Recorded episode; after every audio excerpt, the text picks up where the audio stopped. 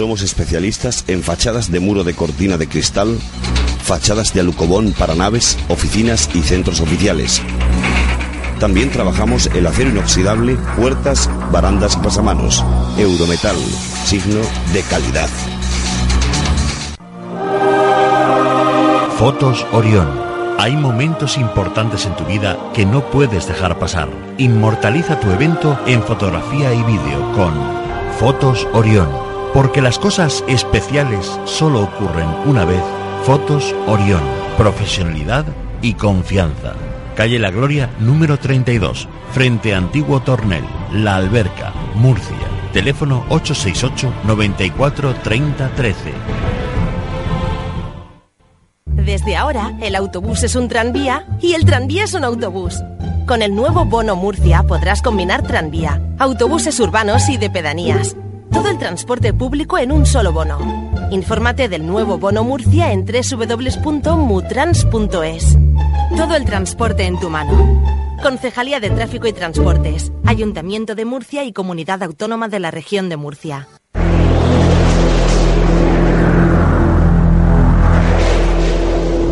Proyecto Némesis.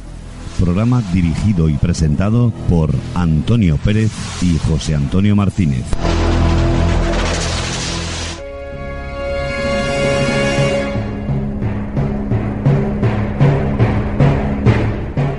Hola, buenas noches y bienvenidos un domingo más a Proyecto Némesis Radio. De verdad que es un placer estar aquí compartiendo con todos vosotros el misterio a través de las ondas.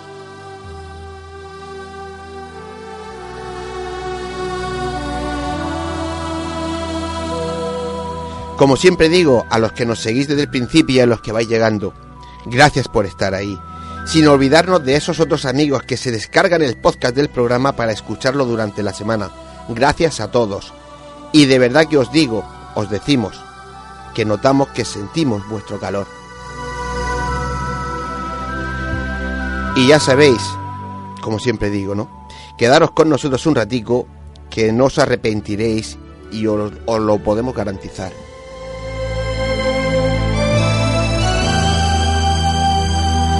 Nos podéis escuchar en Radio Inter 96.8 de la FM de la región de Murcia, también en Radio Intereconomía 90.7 de la FM de la región de Murcia, por internet a través de las web www.canal8murcia.com y www.intereconomiamurcia.com.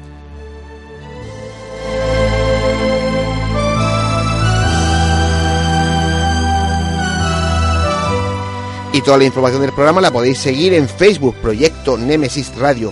También tenemos un email, proyectonemesis.canalmurcia.com, donde podéis dejarnos vuestras opiniones, preguntas, sugerencias, cualquier cosa que queráis decirnos o hacernos llegar, como por ejemplo psicofonía, fotografía paranormal, psicoimagen, cuentos, historias, leyendas, casos que queráis que investiguemos, ya os digo, lo que queráis.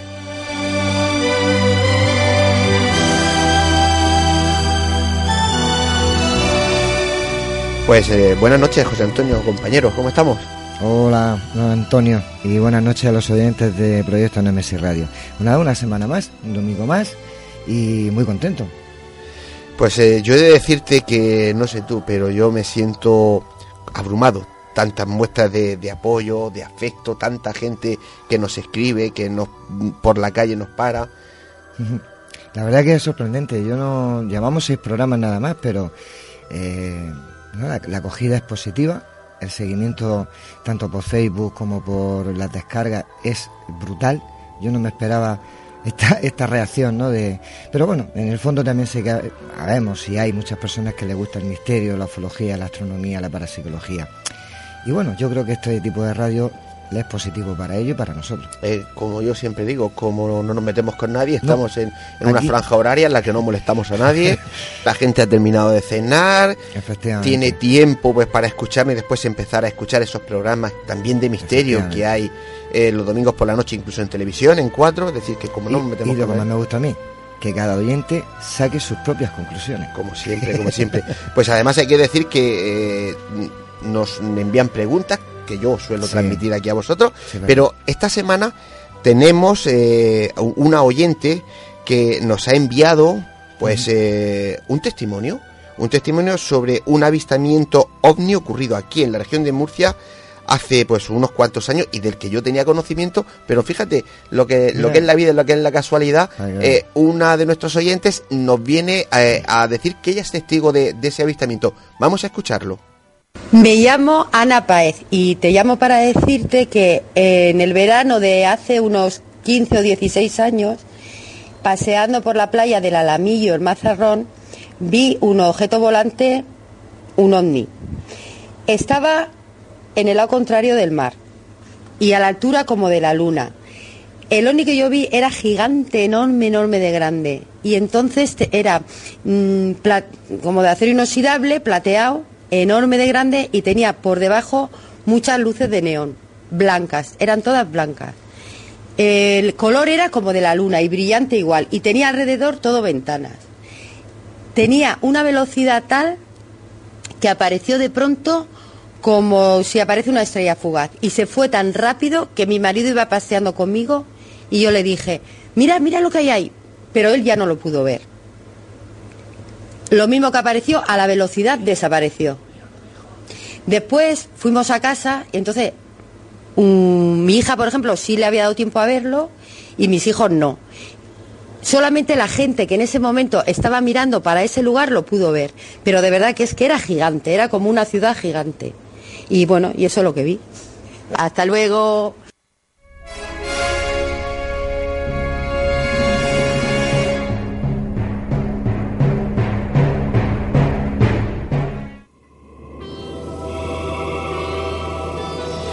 Pues eh, dar las gracias desde aquí a nuestra amiga Ana Paez y animar a todos los oyentes a que nos sigan enviando sus testimonios, sus experiencias, sus casos.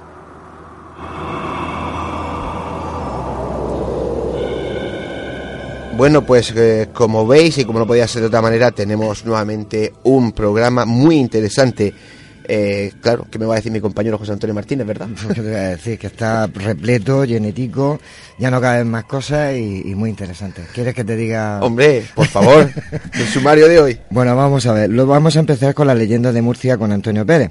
Y hoy la leyenda es de... Bueno, pues igual que ustedes yo tampoco lo sé, pero seguro que nos, nos, nos informará de una, de una leyenda bonita, interesante y seguro que sí.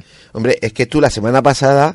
aquí te pillo, aquí te mato. Aquí te pillo, aquí te mato, ¿no? Pues esta semana digo, vale, vamos a hacer una leyenda, pero no vais a enterar nadie hasta que yo no empiece a hablar de ella. Nada, estoy contigo. Yo, otro oyente más. Esperaré a ver qué leyenda nos vas a contar hoy. Bueno, después estaremos con entraremos con la entrevista eh, con Juan Francisco Jordán eh, bueno, que nos hablará de su novela, Días de Ángela, y de Los Ángeles, por supuesto. Eh, pasaremos a las noticias locutadas eh, con, con, bueno, con don Antonio Piñera, nuestro amigo Teco. Teco. y bueno, ya entraremos en el debate. Los Ángeles, esos mensajeros. Y bueno, ahí tendremos por José Ramón Sánchez, a Juan Francisco Jordá, Salvador Sandoval José Luis Bellot. Y bueno, después de ese debate vamos a irnos directamente con, con Ana Taise y su espacio La Puerta Oculta. A ver, ¿qué nos cuenta esta noche?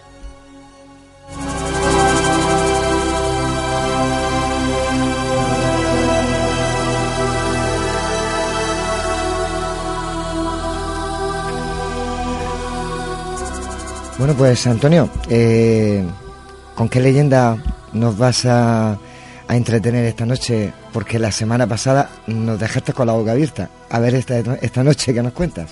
Pues esta, esta noche voy a contar una leyenda que es eh, bastante conocida.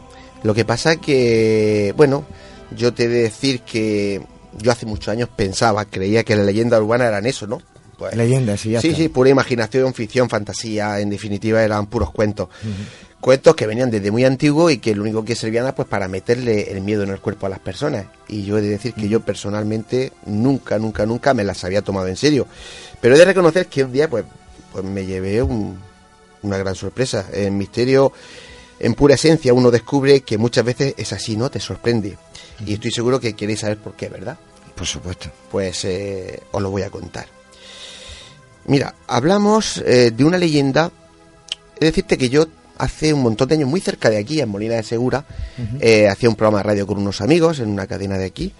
Y, y estábamos hablando, pues, de, seguramente de la leyenda, la madre de la leyenda, lo de la chica de la curva. Quien no tiene un amigo Hombre. de un amigo de un amigo, pues que ha tenido un encuentro con la chica de la curva. No hay curva de estas que sean un poco catastróficas de, de, de- Sí. de- de España, de, las carreteras nacionales, que, El punto negro de eh, accidente. que no tenga, pues, eh, Claro. esa, esa chica de la curva, ¿no? Y bueno, pues eh, estábamos en eso cuando de repente recibimos una llamada y eh, nos entra un, un chico. Estamos hablando de, de los primeros días de octubre de 1981, ya ha llovido. Sí, sí. Bueno, pues eh, y nos dice que nos va a contar la historia de un amigo suyo que había pasado una semana antes. Y entonces pasa a relatarnos que cuatro amigos se juntan y un sábado se van a la discoteca, cogen el coche y se vienen, fíjate, precisamente aquí a la zona de Molina, y tú te acordarás seguro, porque nosotros ya peinamos canas, Sí, sí. de lo que era la discoteca La Scorpios, que estaba justo al entrar a Molina, a la izquierda, ¿no? Bueno, pues aquí llegan los cuatro amigos, entran pues como entrábamos en aquella época todos, ¿no? Se piden su, su, su cubata, su copa y empiezan a otear el, el panorama, pues a ver, a ver qué se A encuentra. ojear por ahí a ver lo que había. Sí. Bueno, pues eh, uno de ellos, uno de ellos ve a una chica, se percata que está por allí sola y él cae en la cuenta de que parece que está sola, que no tiene amigos, que no tiene amigas, va como, pues como un poco extraña, un poco perdida por, por la discoteca.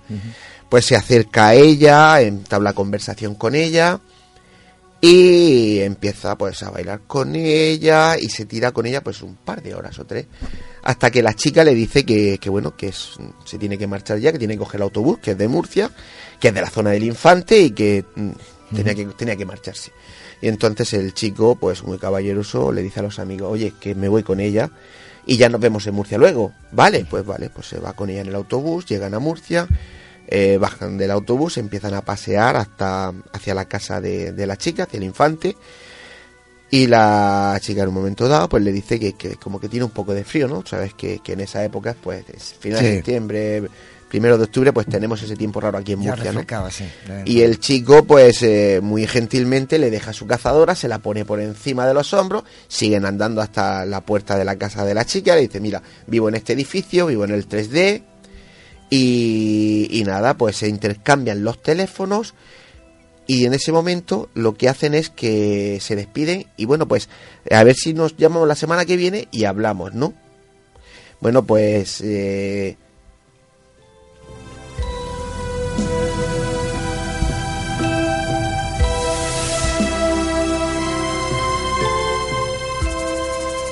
que mi compañero me dice, para, para un segundo, respira. Que, Vale. que tengo que ir asimilando lo que me... Es mucha información. Bien, pues eh, te contaba que se despiden, el chico se da la vuelta, echa a andar y de repente cae en la cuenta que le ha dejado allá la cazadora. Eh. Se vuelve para pedir si la chica ya no está. Bueno, dice él, pues me viene, me viene muy bien, porque Claro. en vez de esperar al viernes para y, para y para llamarla, a ver si puedo salir con ella el sábado, pues a primero de semana la llamo y si puedo quedar con ella en tres semanas, pues pues mejor, ¿no? Mejor, claro. Bueno, pues eh, pensado, dicho y hecho, ¿no? Llega el lunes y este chico lo primero que hace es eh, coger el teléfono, marca el número que le había dado la chica y se pone al teléfono una señora. Los nombres que voy a decir son ficticios, ¿vale? Sí, Vale. vale. La, eh, la señora dice, dígame, y este chico dice, buenas, eh, señora, ¿es casa de María? Y dice la señora, ¿quién es usted y qué quiere? Dice, pues me llamo Antonio y quisiera pues hablar con, con su hija. Dice, sí, ¿y qué quieres? La mujer ya es- parece que se siente un poco molesta. Dice, pues, pues que resulta que, que este fin de semana he estado con ella en, en- y unos amigos en la discoteca, se quedó con, con mi cazadora y nada, pues quiero quedar con ella pues para que me la devuelva, ¿no? Bueno, pues de repente esta mujer entra como en cólera, empieza a gritar, a chillar, a decirle todo tipo de improperios y coge el teléfono un hombre y entonces es el marido el que el que coge y le dice que eso no se hace, que no se puede gastar ese tipo de bromas con una familia que, que está sufriendo, que está padeciendo tanto. Entonces el chico se ve como un poco ahí y dice, no, oiga, vamos a ver, eh, yo soy Antonio y quiero hablar con María que vive en el, en el Infante, en la calle tal, edificio tal y en el piso 3D. Y yo estuve con ella, cuenta O sea, que otra vez toda la historia. detalles, chico. Claro, entonces eh, llega un momento del padre que le dice, bueno, pues si eso es cierto, si eso es cierto, vente a mi casa y me lo cuentas.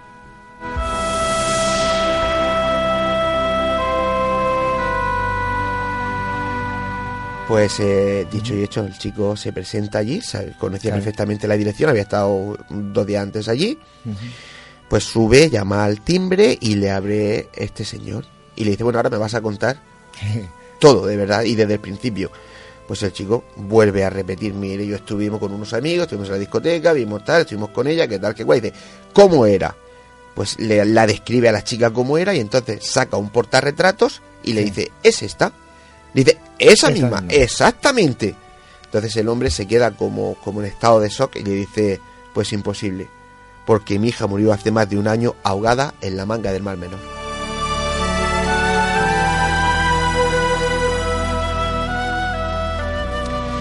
Ahora el que queda en estado de shock es este chico que se queda como reseteado, ¿no? Y empieza a decir, eso es imposible, eso es mentira, porque yo estuve con ella, mis compañeros, los, mis amigos la han visto, yo la he visto, estuvimos allí, se llevó mi cazadora y usted, aquí algo está pasando, están riendo de mí.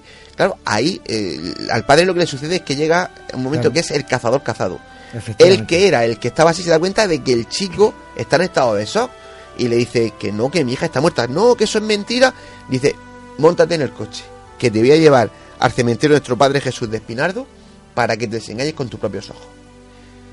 Y montan en el coche, llegan al cementerio de nuestro Padre Jesús y cuando entran y van a llegar a la lápida de la muchacha, ahí es cuando los dos quedan perplejos en estado de shock, porque encima de la lápida de la muchacha, pegado a la foto de la muchacha, estaba la cazadora de este chico.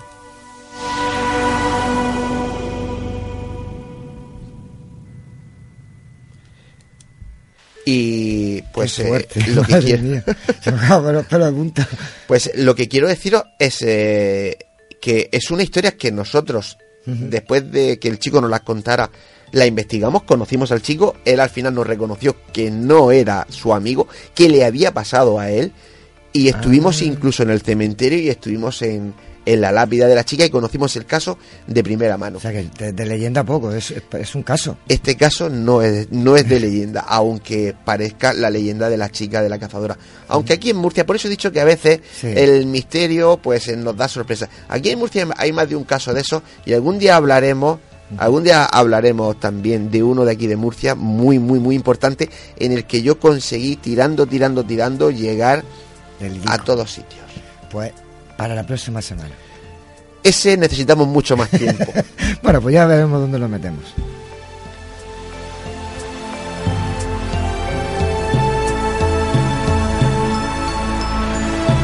Bueno, y como este hoy te he atracado yo a ti, no tú a mí. no, está muy bien, está muy bien. ahora sí, ahora nos vamos a ir a la entrevista que sé que la están esperando.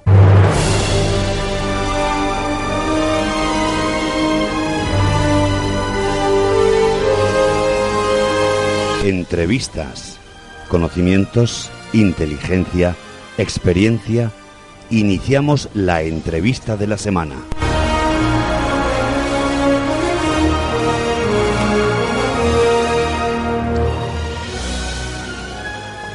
Pues como recuerdan teníamos un compromiso adquirido desde la pasada semana y esta noche vamos a hablar con Juan Francisco Jordán Montés de su novela Días de Ángela y por ende de Ángeles.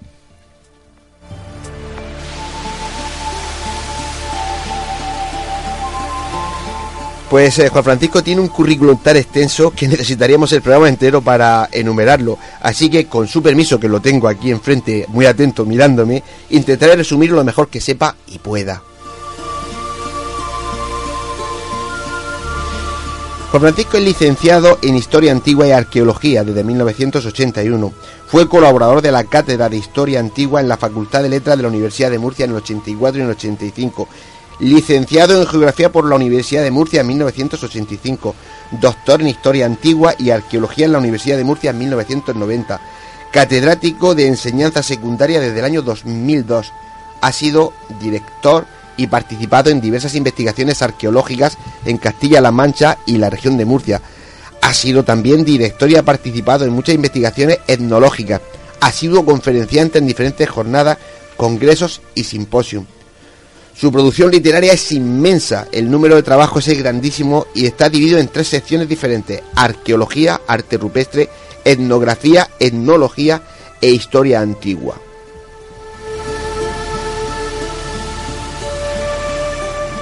Y para no extendernos mucho más, solo haré alusión a sus, a sus tres últimas obras publicadas. Abdul, el esclavo, Tres Fronteras Murcia 2012, De Emperador a Soldado Amazon 2014 y Díaz de Ángela, editorial Diego Marín Murcia 2015.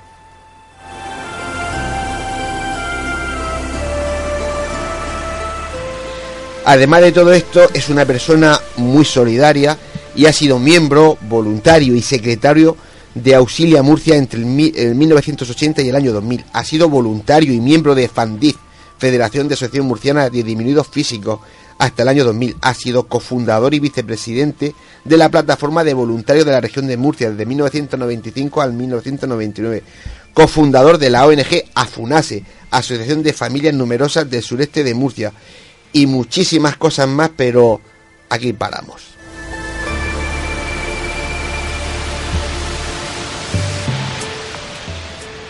Bueno, pues después de un pequeño maratón sobre su currículum, aquí tengo a Juan Francisco. Juan Francisco, muy buenas noches. Buenas noches, ¿qué tal? ¿Cómo estáis? Pues para nosotros es un verdadero placer tenerte aquí esta noche. Y como yo creo que lo que debemos empezar es cómo fue la presentación de este pasado martes. Pues eh, creo que razonablemente bien, a pesar de que tuvimos que competir con un partido de fútbol. O sea que eh, estuvo bien. 30 o 40 personas en una presentación de un libro eh, es una cifra aceptable. Entonces te dejó buenas sensaciones. Sí, sí. Además, eh, casi todos eran amigos que fueron muy amables en asistir. Así que genial. Bueno, eh, sé que para poder preparar tu novela has investigado mucho sobre esas enigmáticas figuras que conocemos como ángeles. Bueno, más que investigar, porque entiendo que los ángeles se pueden considerar un arquetipo que viene muy antiguo, es eh, una serie de percepciones o de sensaciones que uno tiene de vez en cuando, sin buscarlas, en la montaña. Eh, vamos, soy montañero aficionado y, y en ocasiones en, la noche o en, los días de lluvia o de niebla, pues se sienten cosas singulares.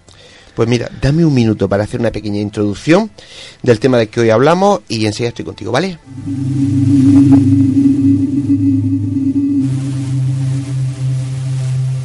Voy a enviar un ángel delante de ti para que te proteja en el camino y te conduzca hasta el lugar que te he preparado. Éxodo 23:20 Como leemos en la Biblia, el ángel de la guarda o ángel custodio es el ángel que Dios envía a las personas cuando nacen para protegerlas durante toda su vida. Pero si esto es así, los seres humanos llegamos a ser conscientes de su existencia y lo que esto representa en nuestras vidas? Juan Francisco Jordán, a través de su novela Días de Ángela, nos plantea esta y otras cuestiones.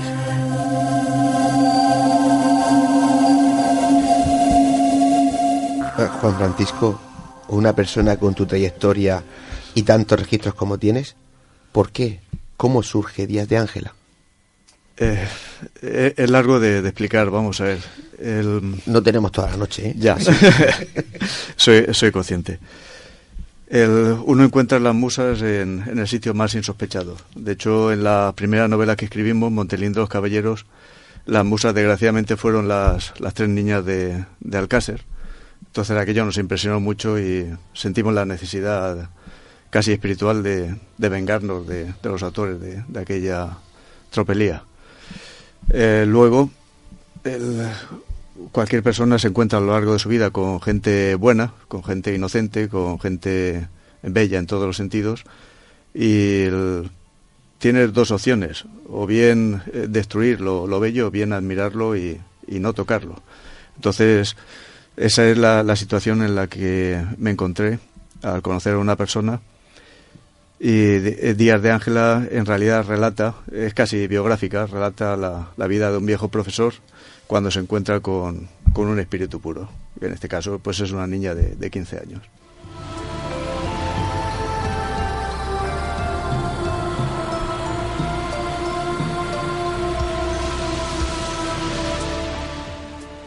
La novela en sí trata pues de la relación de un humano con un ángel, ¿no?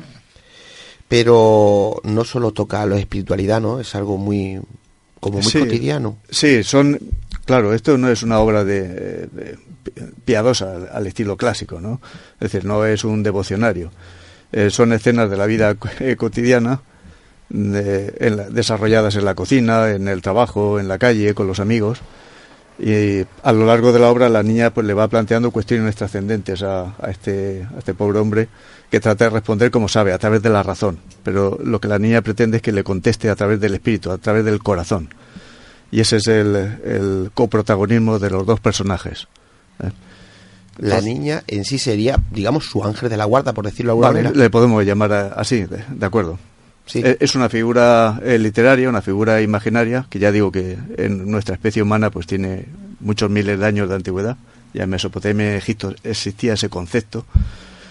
Y, por ejemplo, la, diosa Isis abanicaba con sus alas a, Osiris y lo resucitaba así. Pues nos vale ese tipo de alegoría. Es decir, la presencia de algo que es, que es bueno, que, que es puro, hace que, el, que la persona eh, cambie de, modo de vida y sufra una, una transformación. Sí, eh, ahí es donde yo iba a parar, ¿no? Porque en, en Días de Ancla eh, utiliza mucho el simbolismo y, la, y las alegorías y nada más empezar ya me hablas de ellas, ¿no? Sí, aparece el tema famoso de las escaleras, el tema de los espejos, cuando uno se, se ve ante los espejos todas las mañanas no solamente se ve físicamente, sino también eh, eh, ve su, su, mirada, que eso es muy importante. De hecho, el, viejo profesor siempre está pendiente de los iris de, de la chica, ¿no? porque es, es a través de, esa ventana circular por donde entra la, eh, lo divino.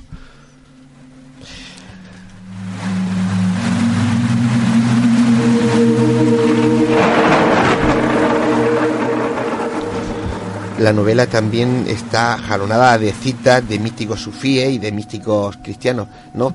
Eh, eh, has, utilizado mucho ese tipo de fuentes de inspiración, ¿no? Eh, sí, lógicamente incluso de, como ya dije en la presentación, de, de, letras de grupos de rock del mundo protestante. En el mundo católico no se suele dar eso, pero en el mundo protestante sí, los grupos de rock no tienen ningún problema en plantear letras de canciones de tipo espiritual, de tipo trascendente. Entonces, yo eh, al principio tuve dudas, pero eh, por lealtad a las fuentes de inspiración, eh, yo pienso que había que citarlas, porque no todo sale de una sola cabeza, eso, sería una necedad. Es decir, somos hijos de, de todo lo que han construido otros de antes que nosotros. Entonces, efectivamente, hay pensadores sufíes, hay pensadores de, cristianos del mundo renano, del mundo de Castilla, y hay también alusiones a películas de ciencia ficción porque es un, es un tema muy interesante. Las películas de ciencia ficción nos transportan a, a un mundo de frontera, donde lo terrenal y lo celestial está, está en contacto siempre.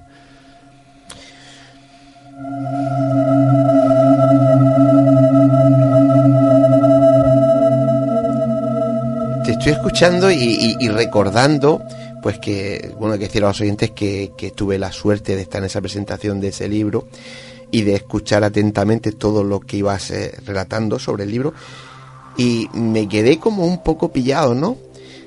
Porque me habla de que hay algún capítulo que está como subidito de tono. Mi pregunta es, ¿entre el ángel y el profesor? sí, bueno, eh, eso es, también un arquetipo literario. Es decir, el, el intento del ser humano de aproximarse a la divinidad eh, se puede entender como, como una relación amorosa y eso lo plantea Santa Teresa y San Juan de la Cruz sin ningún tipo de problema. Incluso algunos artistas como Bernini en sus esculturas hay poca diferencia entre el éxtasis físico y el éxtasis espiritual. Entonces el, encuentro con lo sagrado eh, siempre eh, tiene ciertos matices de carácter erótico, sin duda.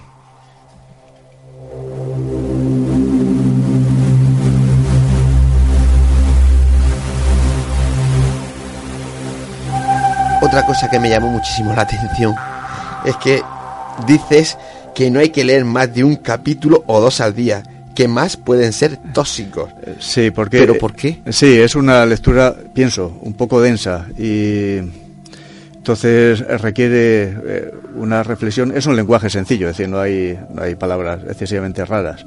Y ya hemos comentado que son escenas de la vida cotidiana. Pero eh, las notas a las que va remitiendo el texto, mm, bueno, pues puede ayudar al lector pues a una reflexión en otro tipo de, de libros, seas creyente o no.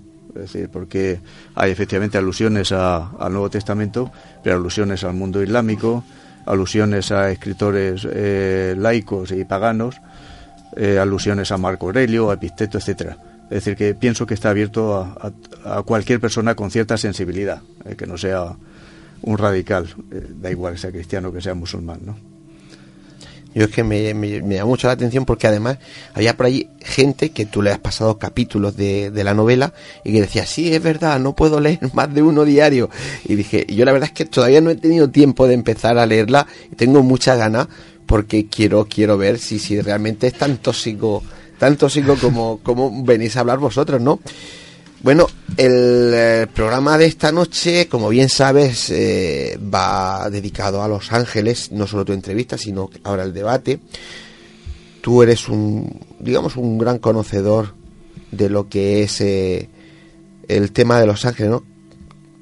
Háblanos brevemente de los, de los precedentes iconográficos de los ángeles en la vieja Mesopotamia y en el antiguo Egipto, que antes te he visto que entrabas de puntillas, pues a ver si nos los puedes... Sí.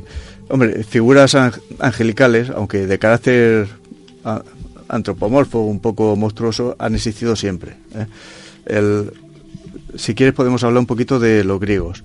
Los griegos tenían dos, dos divinidades que son himnos y tánatos, el sueño y, la, y la muerte.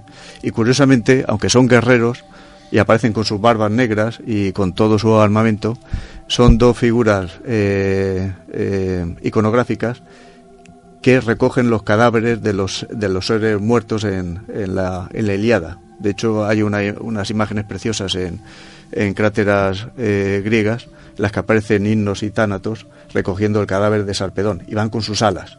Entonces, ese es un precedente inmediato del mundo cristiano. Realmente los ángeles lo que hacen es recoger el alma del difunto y llevarla al paraíso. Es exactamente igual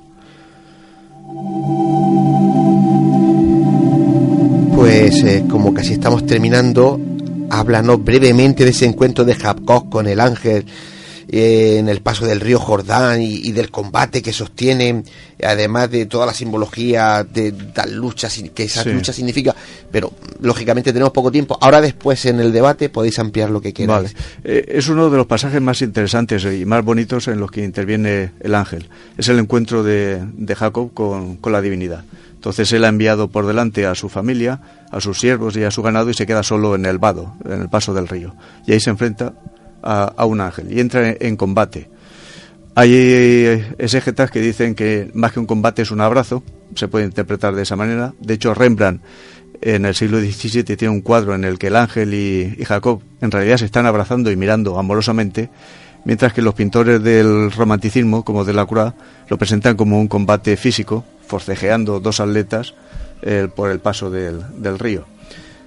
Entonces, lo que quiere decir es que la percepción de la figura de los ángeles varía según las épocas, que eso es lo, lo importante. Ahora hablaremos de eso. Muy bien.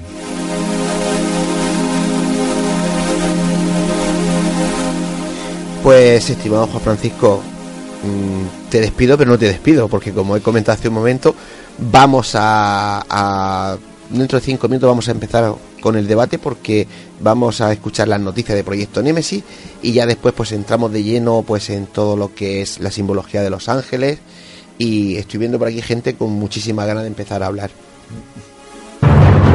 Noticias. Nos sumergimos en la información de actualidad.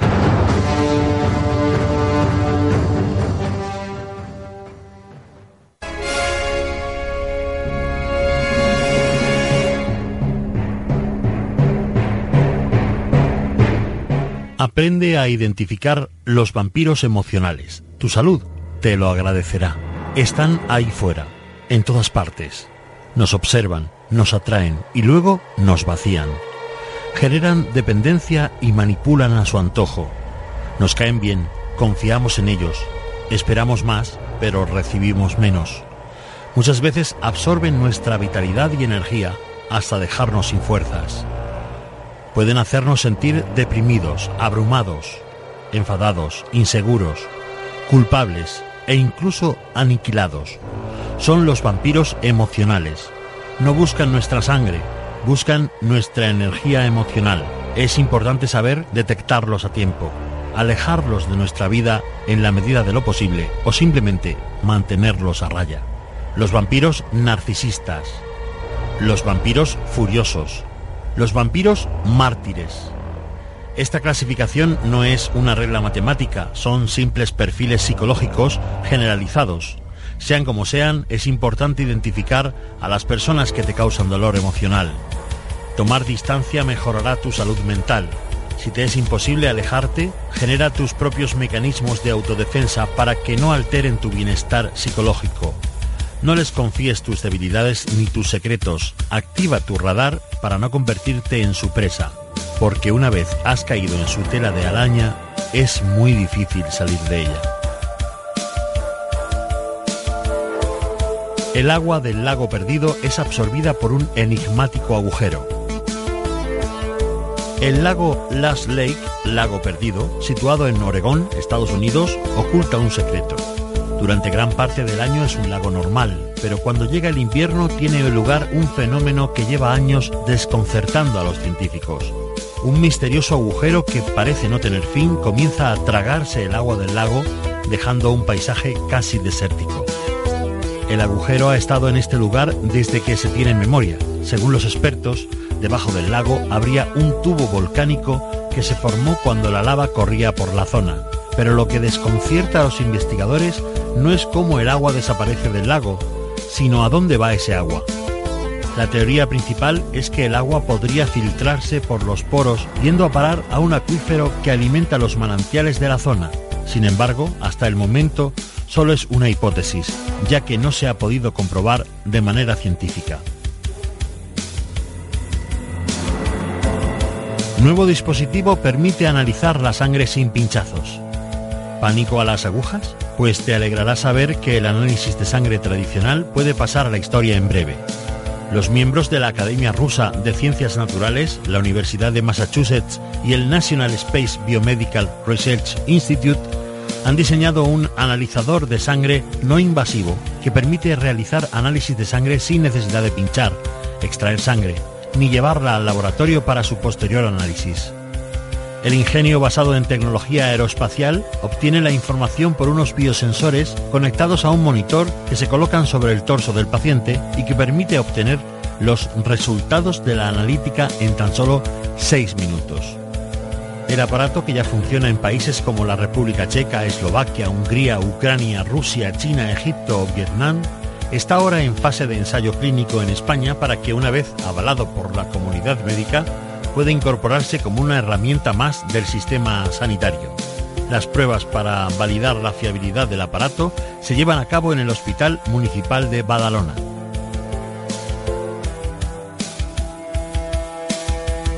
Spiricom, un dispositivo ideado para comunicarse con los muertos. La muerte es una dimensión llena de enigmas que la ciencia todavía no ha conseguido explicar el miedo a lo desconocido y el dolor ante la perspectiva de no poder volver a ver a nuestros seres queridos fallecidos han suscitado muchas teorías sobre cómo contactar con el más allá, y ello ha conllevado la creación de diferentes artefactos que actuarían como una puerta entre dos dimensiones, la vida y la muerte. Un ejemplo bien conocido de ello es el Spiricom, un mecanismo que aspiró a comunicarse con los muertos. A mediados del siglo XX, los avances de la ciencia y la tecnología nos abrieron las puertas hacia nuevos conocimientos, nuevos ámbitos, todavía sin explorar. Se dedicaron muchos esfuerzos en diferentes campos de la medicina y la astronomía, así como también en campos más oscuros e inquietantes. Los llamados técnicos o especialistas del EVP, voces electrónicas o simplemente psicofonías, sostenían que para poder comunicarnos con el más allá era necesario un mecanismo dotado de energía capaz de registrar palabras o frases cortas. El Spiricom o Mark IV, una máquina que, según sus creadores, era capaz de registrar hasta 20 horas seguidas de voces del otro lado. Técnicamente, el Spiricom Se compone de un generador de tonos, 13 tonos en distintas frecuencias, un modulador, un emisor de radio y un receptor. Los seres de otro plano podrían actuar sobre las ondas que viajaban por el aire, de modo que en eso consistía el invento. De esta forma, las frecuencias de las ondas emitidas por el dispositivo variarían al interactuar con las voces del más allá y esa variación sería registrada por el dispositivo.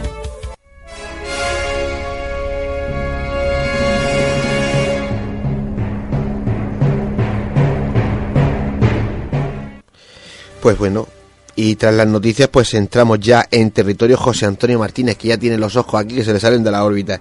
Así que, ¿o no? Que sí, que sí. Ah, bueno, pues eh, eh, vamos a, a meter la cabecera y hacemos una pequeña introducción y directamente nos vamos al debate.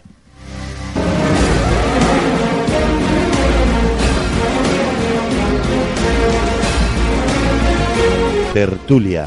Un tema interesante nos llega a este debate.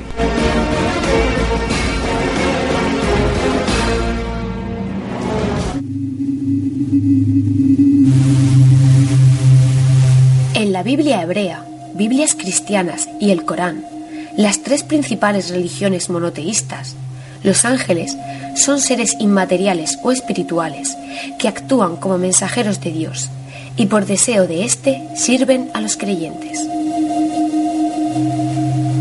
Desde este punto de vista, los ángeles son normalmente considerados criaturas de gran pureza, destinadas en muchos casos a la protección de los seres humanos. En el cristianismo, por ejemplo, se habla del ángel de la guarda o ángel custodio, que sería aquel que Dios tiene asignado a cada persona para protegerla.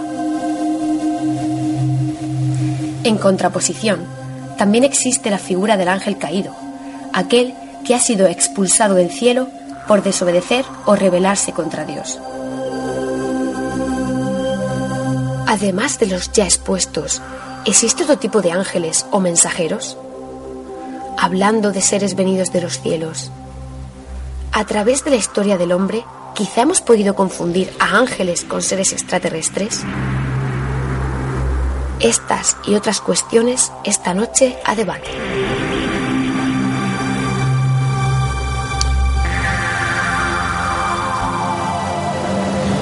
Pues eh, ya estamos aquí.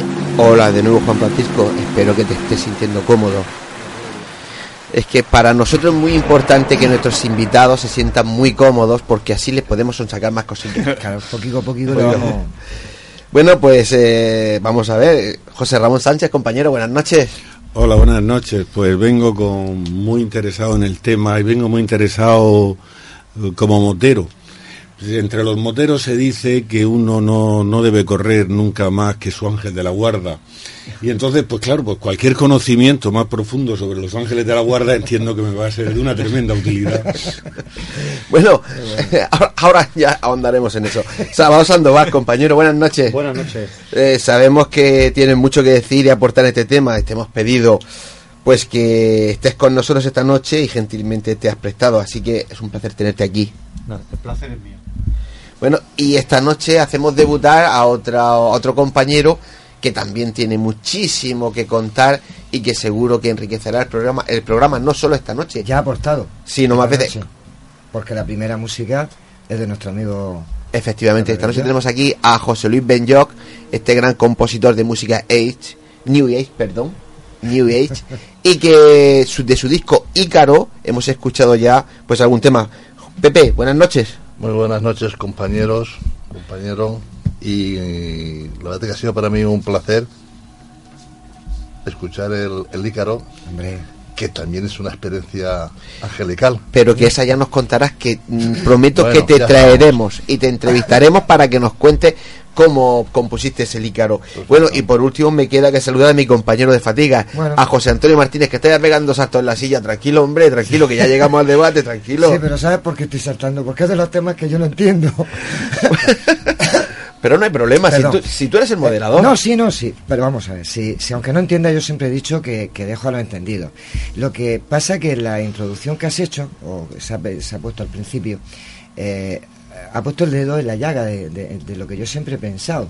Y a lo mejor tal vez sería la primera la primera pregunta para dejarla aquí en el aire, es decir, ¿los ángeles realmente son seres puros que vienen de nuestro Dios, ese, ese, ese cielo imaginario, o realmente son extraterrestres? Esa pregunta te la tendrán que contestar. Sí, sí, no, si yo la dejo ahí. Que para eso están ellos, ¿eh? Yo la dejo ahí y ahora ya que cada uno responda. Pues eh, mi última intervención de momento, Juan Francisco, te, tienes todos los honores que eres el invitado esta noche. Muy amable.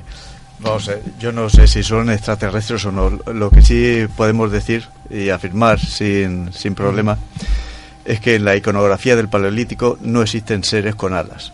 Eh, es decir, que a- al menos hasta el año 10.000 antes de Cristo en nuestra mentalidad no apareció ese, ese personaje. El- los personajes alados aparecen con, con suerte a partir del Neolítico y sobre todo ya con las grandes primeras ciudades. Estamos hablando de un 3000 aproximadamente antes de Cristo. Es la decir, época egipcia ya. el, el principio de Egipto y el principio de Mesopotamia.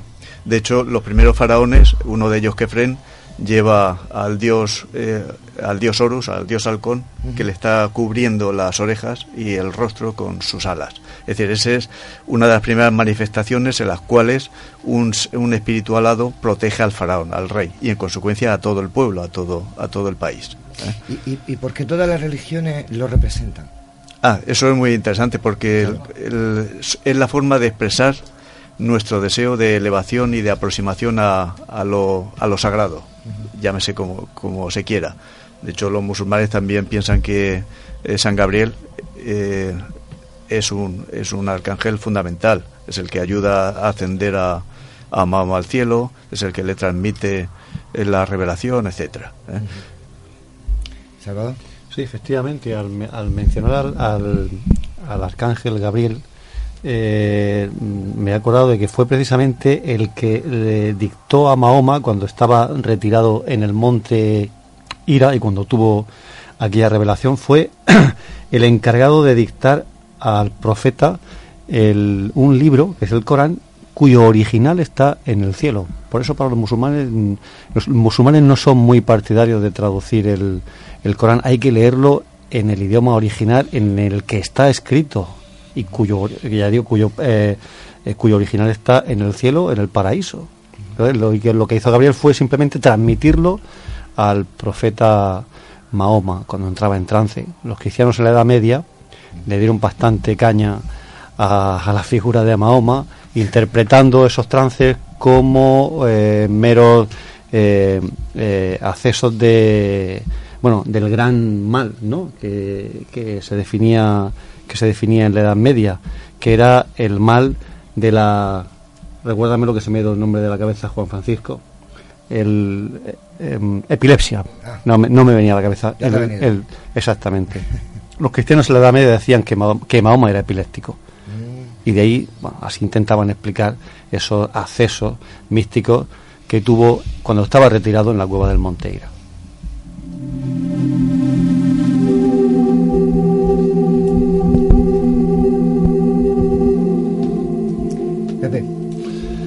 Eh, como bien ha dicho José Antonio, yo quería puntualizar mm, dos párrafos de la Biblia eh, donde se empieza a escribir el Antiguo Testamento y como tú dices que hace eh, unos 10.000 años hasta ahí no se conocía, ¿no?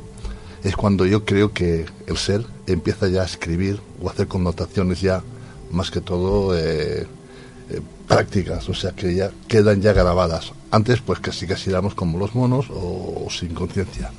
Una de ellas es, hoy todo el mundo sabemos que el hombre puede volar. Le ponen dos turbos y puede volar, puede volar un avión, puede volar. Y una de las referencias es que bajaron dos ángeles con alas de fuego y se llevaron el famoso qué coincidencia, ¿no? O sea, dentro de lo que son la mitología, se empieza a hablar ya de ángeles, pero no serían extraterrestres. Claro, esa es mi duda. Porque en aquella época, hablar de reactores, Pues como se hablaba de carros. Sí, sí, de carros de fuego Carros y- de fuego, que vinieron los carros de fuego. Las nubes luminosas. Las- sí, aparte de todo esto. Y que bajaron unos ángeles con alas de cera y se llevaron a... Y por ahí más o menos yo podríamos ahí, que luego está reflejado a través de la historia, se va confundiendo con los ángeles.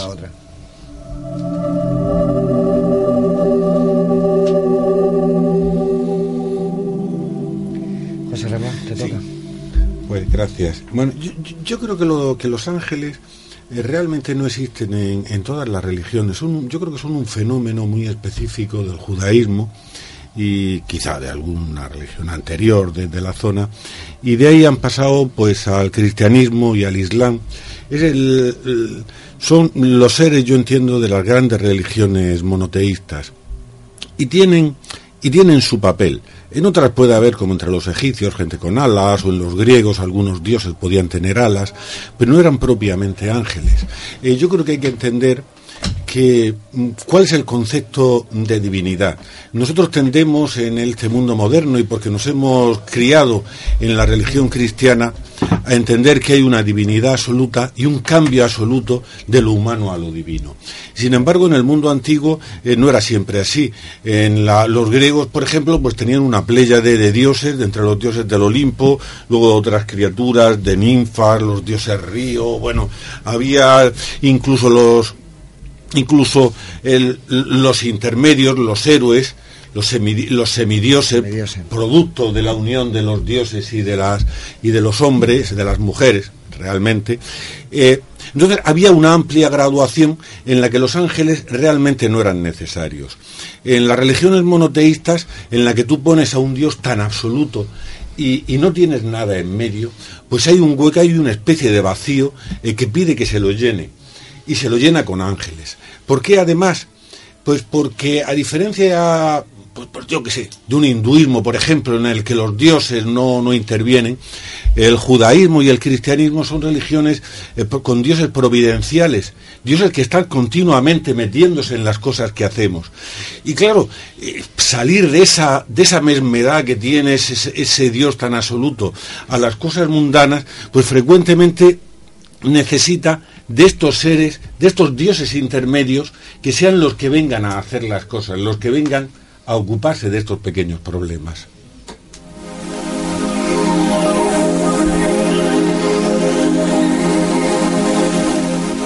Si analizamos un poquito la historia del ser humano, yo creo que nosotros, más allá de la muerte, como la desconocemos, eh, prácticamente eh, tenemos mucho miedo a lo desconocido. Y creo que es el propio ser humano, llamado entre comillas religión, el que forma las, las historias de ángeles, infraángeles, y todo lo que hay con el concepto de aquello de que después de la vida hay una continuación, que yo sí que creo en ello, pero quizás a lo mejor creo porque estoy un poco pringado de mis ancestros también. Eh,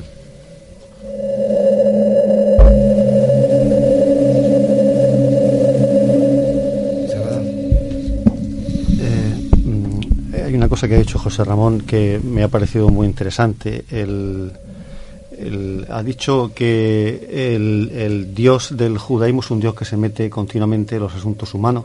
Eres muy optimista, ¿eh? porque ha habido un gran debate en la teología acerca del silencio de Dios, un silencio que para muchos es insoportable y que ha llevado a muchos a perder la fe. ¿Por qué calla Dios ante el sufrimiento humano? ¿Qué tiene que decir Dios de lo que ocurrió en Auschwitz?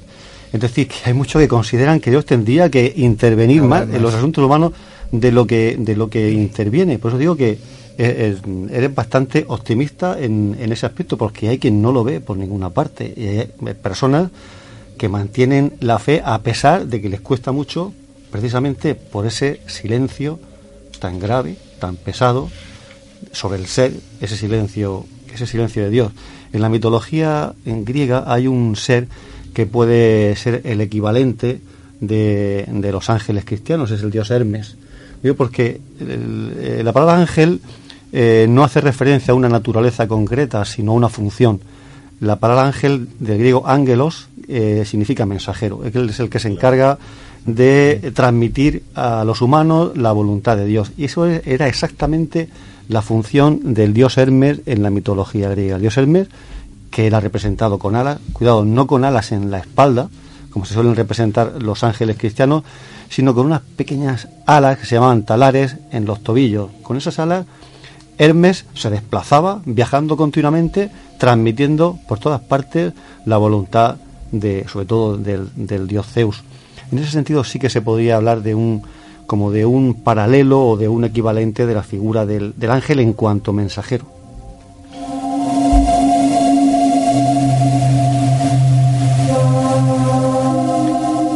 Sí, eh, estoy con lo que dice Salvador porque de hecho en la mitología griega Hermes, eh, igual que en el mundo cristiano, eh, San Miguel pesa o, calibra la bondad de, la, de, las almas en una balanza y en una de las balanzas está tirando el demonio para desequilibrarla a su favor.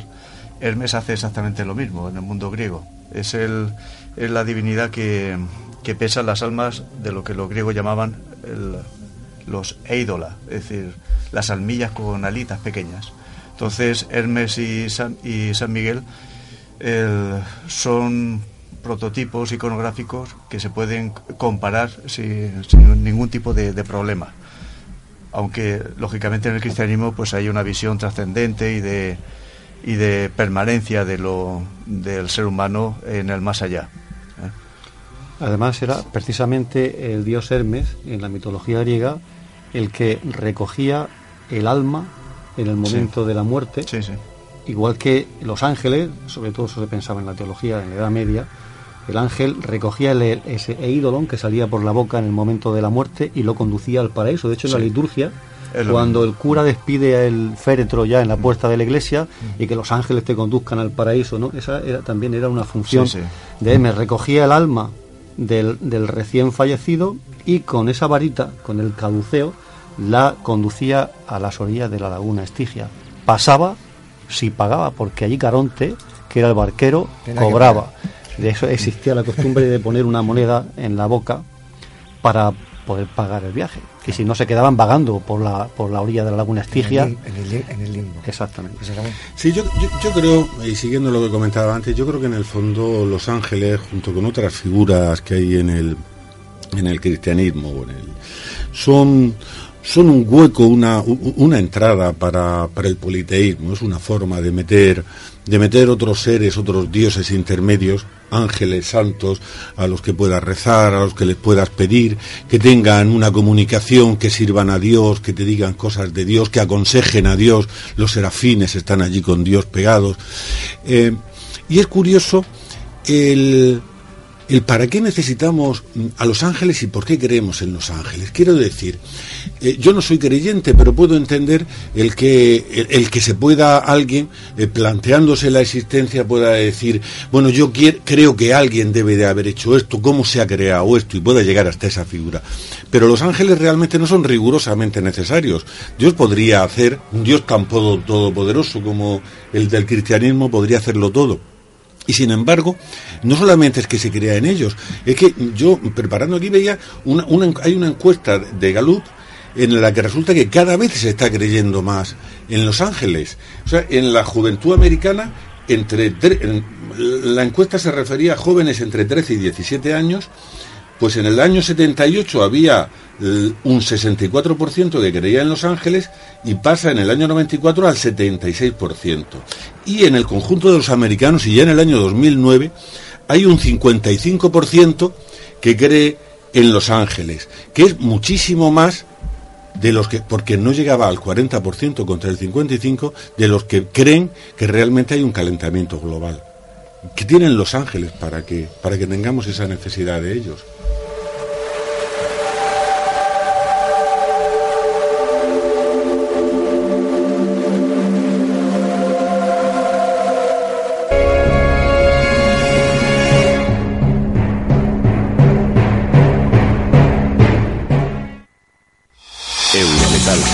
Somos especialistas en fachadas de muro de cortina de cristal, fachadas de alucobón para naves, oficinas y centros oficiales. También trabajamos el acero inoxidable, puertas, barandas pasamanos. Eurometal, signo de calidad. Fotos Orión Hay momentos importantes en tu vida que no puedes dejar pasar. Inmortaliza tu evento en fotografía y vídeo con Fotos Orión. Porque las cosas especiales solo ocurren una vez. Fotos Orión. Profesionalidad y confianza. Calle La Gloria número 32, frente a Antiguo Tornel, La Alberca, Murcia. Teléfono 868 94 30 13. Desde ahora, el autobús es un tranvía y el tranvía es un autobús. Con el nuevo Bono Murcia podrás combinar tranvía, autobuses urbanos y de pedanías.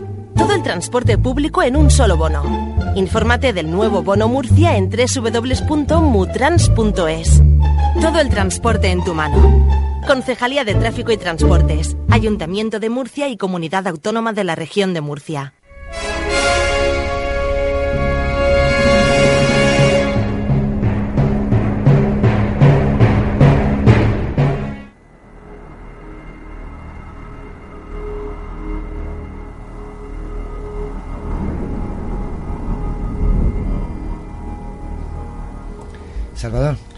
Bueno, eh, José Ramón ha dejado planteado una pregunta, una cuestión muy interesante. Yo creo que sí. Porque eh, efectivamente en, en Estados Unidos hay muchísima gente que cree en Los Ángeles, pero yo creo que eso es, un- eso es una moda que ha impuesto la nueva religiosidad que se llama la nueva era. Porque si uno echa un vistazo a la producción literaria sobre este tema que, se, que hay actualmente, la mayoría de los autores pertenecen a eh, nuevas religiones, lo que se ha denominado como nuevas religiones, a la, a la New Age, al esoterismo, etcétera, etcétera. Hay una enorme producción literaria en torno a Los Ángeles. No sé de dónde sacan la información, porque tampoco acerca de Los Ángeles tampoco hay tanto. ¿eh? En teoría de supuestas eh, revelaciones, de supuestas experiencias que, bueno, uno no tiene que poner en duda, pero que siempre son, siempre son experiencias personales. Pero yo voy a señalar también a, a quien tiene parte de la culpa en- de que esto sea así, de que se haya puesto de moda y de que haya sido eh, un elemento eh, de la religiosidad judío-cristiana que ha recuperado y que ha reivindicado la nueva era. Y es que se ha expulsado a los ángeles de los púlpitos.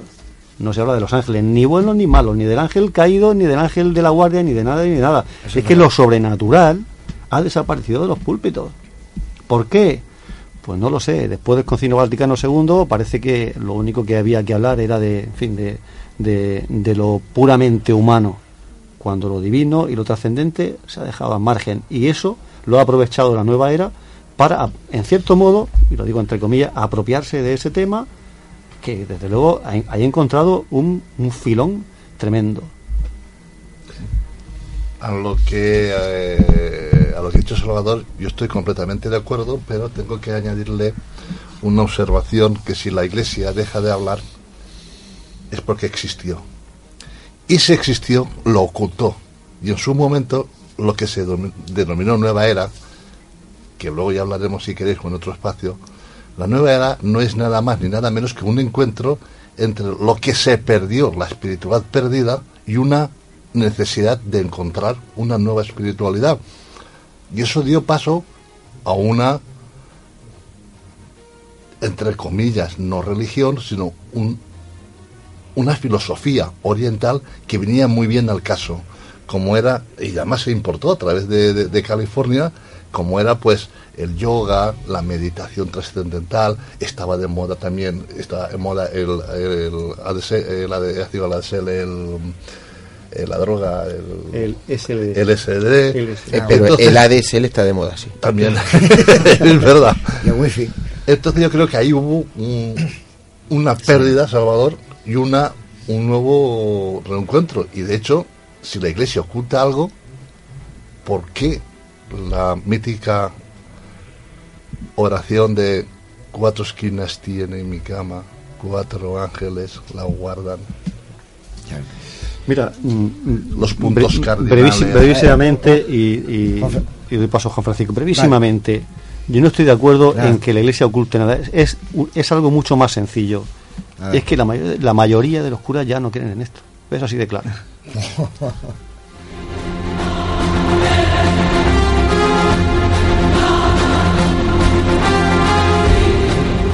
Sí.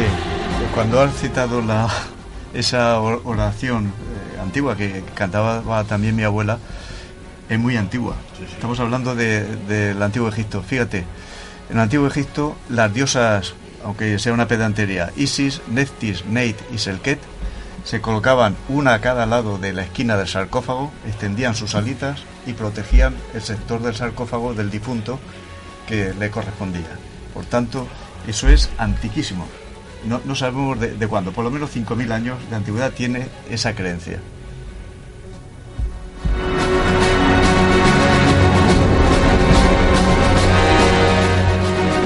Oye, que es que a mí, yo no soy muy conocedor del mundo de los ángeles, bien lo sabe Dios, pero eh, yo había escuchado muchas veces eh, ese cántico, ese rezo, y hay otro también, cuando me ha dicho que tiene muchos años, que viene de Egipto, hay otro que dice, Ángel de la guarda, dulce compañía, no me desamparen ni de noche ni de día, que si me dejara solo yo me perdería. Eso, ese tipo de letanía, ese juego de palabras, eh, se queda solo en eso, en, palabras, en una letanía, o, encierra mucho más misterio y encierra pues mucho más trasfondo, digamos que incluso, no sé si divino. Ya, no, sin eh, misterio no, hay en tanto en cuanto, vamos a ver, es una necesidad del ser humano en el creer, como tú bien comentabas, José Ramón, José Ramón, el, en seres eh, intermedios que nos facilitan el acceso al, al Padre, o a Alá, o al Dios Supremo, lo que queráis. También es cierto que en situaciones de estrés eh, traumático se producen ese tipo de visiones. Hay una. No, es una novela, está escrita por una húngara después de la Segunda Guerra Mundial, eh, si pronuncio bien, Gita Malas, donde eh, narra las experiencias en un campo de concentración de tres mujeres y un hombre, solo sobrevive ella, y que ha sido traducida con dos títulos diferentes, Diálogos con el ángel y La respuesta del ángel, donde esas personas aseguran que en ese campo de concentración ellos se comunicaban con un ángel. Sea cierto o no, pero en una situación de estrés nosotros generamos ese pensamiento. De hecho, la famosa eh, mujer de la carretera comienza justamente cuando aparecen las diligencias en Europa, en el siglo XVIII. Es decir, y yo he hecho entrevistas a camioneros y dicen que en situaciones de estrés, de cansancio, de estar ocho o más horas conduciendo, se les produce ese tipo de alucinaciones. Es decir, que aquí ya tendríamos un problema de cómo eh, estudiamos el cerebro. Yo no soy especialista en eso, ya tendrían que ser los neurólogos, los médicos correspondientes, etcétera. ¿eh?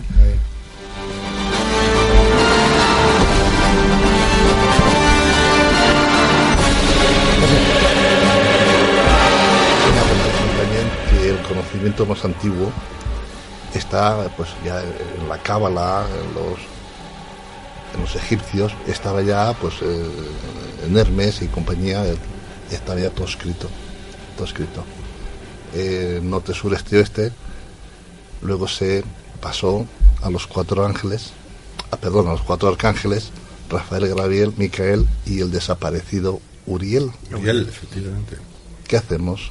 ¿quién lo hizo desaparecer? ¿por qué se hace desaparecer al que gobierna la tierra que es Uriel? Rafael es el que va adelante abriéndonos el camino, que es el, digamos, el, arcángel del, del, viento, del camino.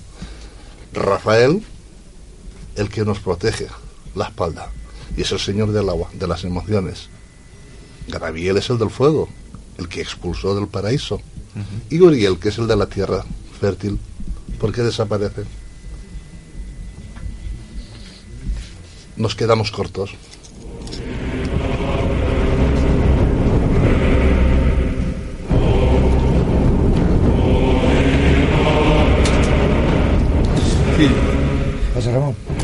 Yo creo que, en este momento habría que decir que realmente Los Ángeles, pues con toda su grandeza, pues no son más que quizá los últimos del escalafón celestial.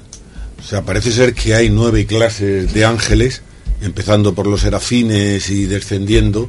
De hecho, los arcángeles, los únicos, los únicos ángeles o de los que conocemos el nombre, porque no hay nada más que tres, o este cuarto Uriel que tú nombrabas, de los que tengan un nombre, eh, que fíjate con tantos que hay y no lo sabemos, y los ángeles son los que, vamos, estos, son los arcángeles, y por debajo de ellos están los, los ángeles, que son, pues, lo que más, lo que hay.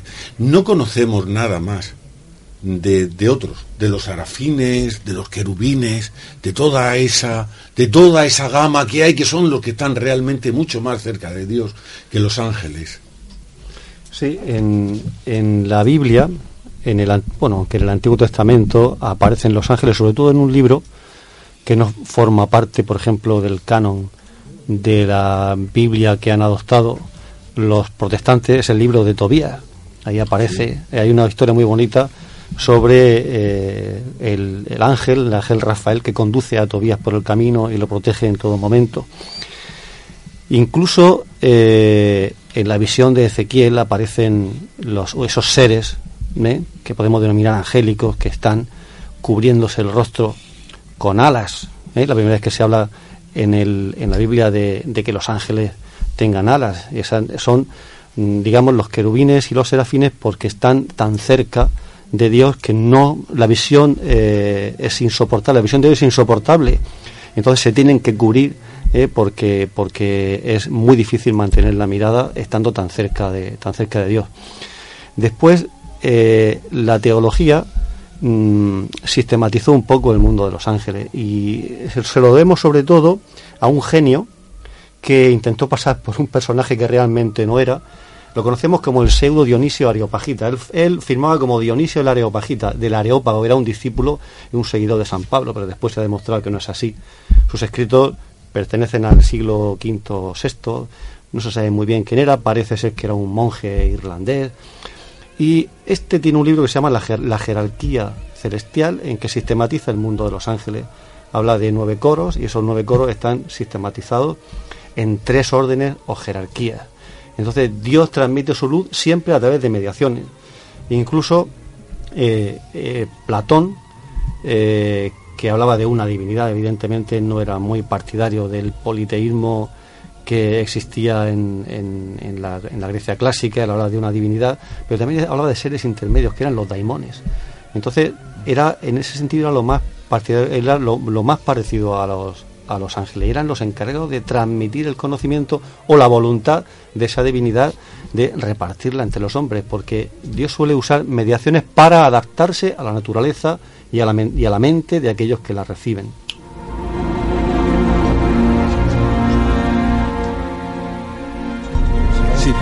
Yo quería solamente muy brevemente decir que efectivamente estas criaturas intermedias y que eh, referirme también al gnosticismo, entre los gnósticos también hay una creación de seres y de divinidades intermedias eh, a partir del, principio básico, del Dios básico, eh, porque, porque Dios tiene como unas emanaciones, va teniendo emanaciones naturales, no puede soportar, digamos, su divinidad y las va teniendo y que va viendo. Quizás los, ángeles participen en esta idea, no, no era nada Efectivamente, además, como los, gnósticos eh, quieren llegar, no, no quieren eh, llegar a Dios a través de la fe, sino a través del conocimiento. Entonces, estos ángeles, para ellos, intervenían transmitiendo ese conocimiento, esa luz que venía directamente del, del Altísimo y que siempre usaba esas mediaciones, efectivamente.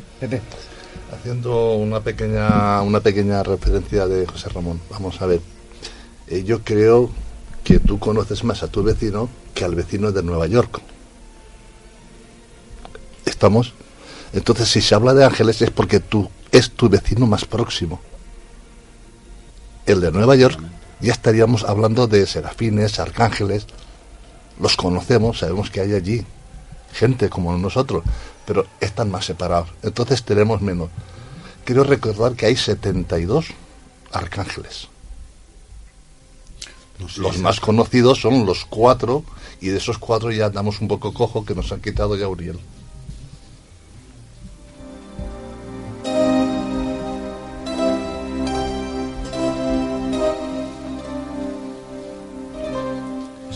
Sí, pues, pues yo ya que comentas el tema, que volvemos a los ángeles, de que nos habíamos ido un poco, y volvemos además a estos ángeles que, como dices tú, que están cerca de nosotros, estos ángeles custodios o guardianes, y yo quería enlazar con algo que decía antes Salvador realmente interesante, cuando hablaba de lo del vacío de Dios, que me ha, me ha dejado realmente impactado.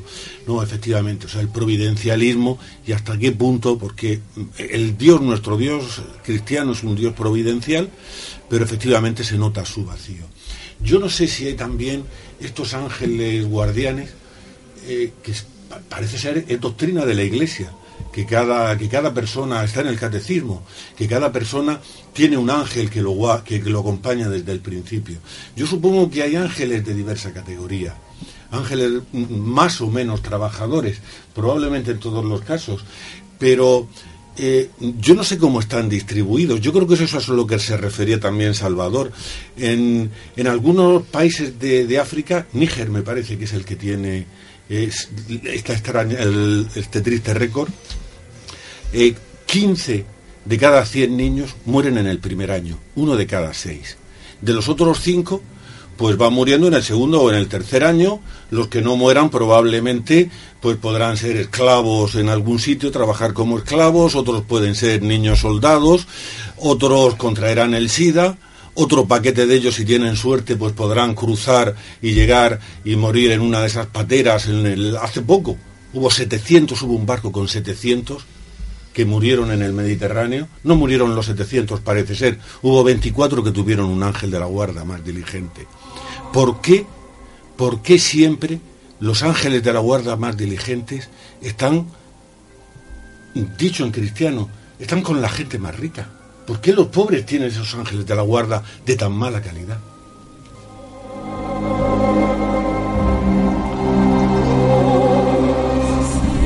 Yo, yo creo que no, ¿eh? vamos a ver, si es un punto de vista que cada uno pueda tener. Yo creo que el ángel de la, guardia, eh, de la guarda es igual para todos. E, esto sería otro debate diciendo que cada uno tiene un cometido en este, en este mundo. Claro. O sea, si tú has elegido aquello, ya estaríamos hablando de las religiones más simples de entender, que son, digamos, las filosofías de vida. Tú tienes un guía espiritual. Y en la religión católica tienes un ángel. O sea, todo está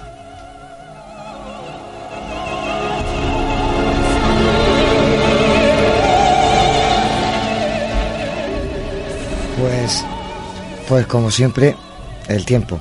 Eh, creo que ha sido muy productiva esta, este, este debate. Espero que a los oyentes les haya llegado toda la información como a nosotros nos ha llegado. A mí se, me queda siempre la duda. Eh, y, la misma que he hecho al principio, es decir, si los ángeles eh, están fuera de la Tierra, ¿serán extraterrestres serán, serán de Dios? Sí, sigo con esa duda, aunque se ha hablado de muchos temas y muy interesantes. Pero bueno, creo que hasta aquí hemos llegado y hasta aquí hemos terminado con el debate de esta noche.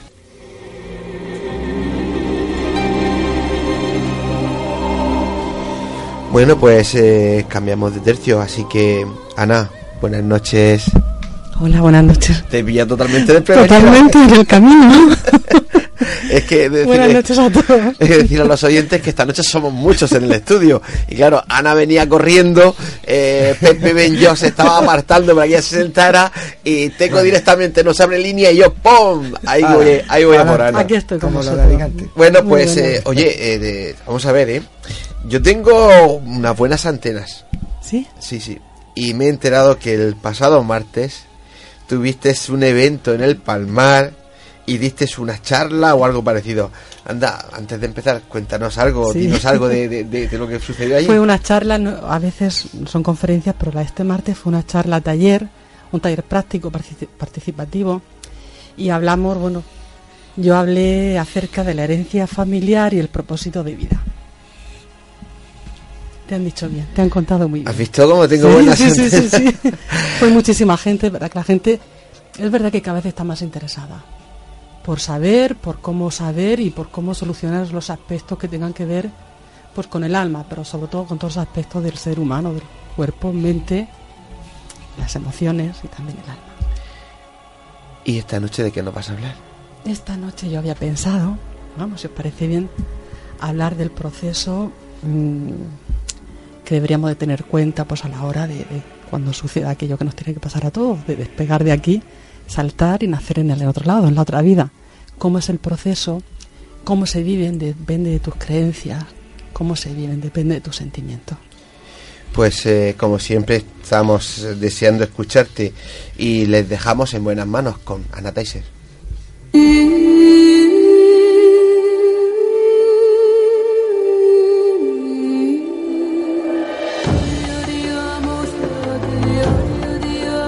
La puerta oculta El espacio de Anna Taiser. Secretos ancestrales, la ¿Me vas a vida y la muerte, otras dimensiones, realidades paralelas. Cruzamos el umbral hacia el otro lado. La puerta oculta con Anna Taiser.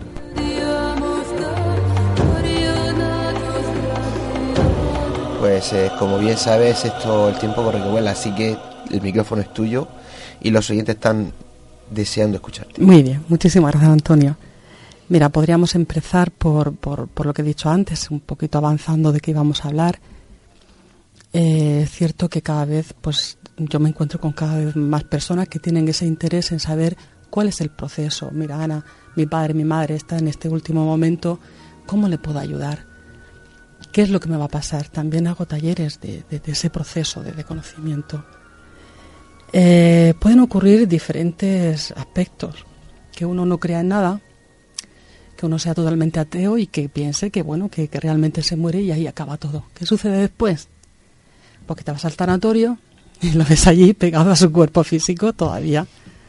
Porque no, bueno, no he dicho antes que, que realmente nosotros eh, necesitamos, después de que el médico certifica la muerte, de, de que se para nuestro corazón, necesitamos como unas 72 horas, tres días aproximadamente, para que lo que llamamos espíritu o alma haga el desapego absoluto, o se despegue totalmente de todos los cuerpos, el físico, el energético, el emocional.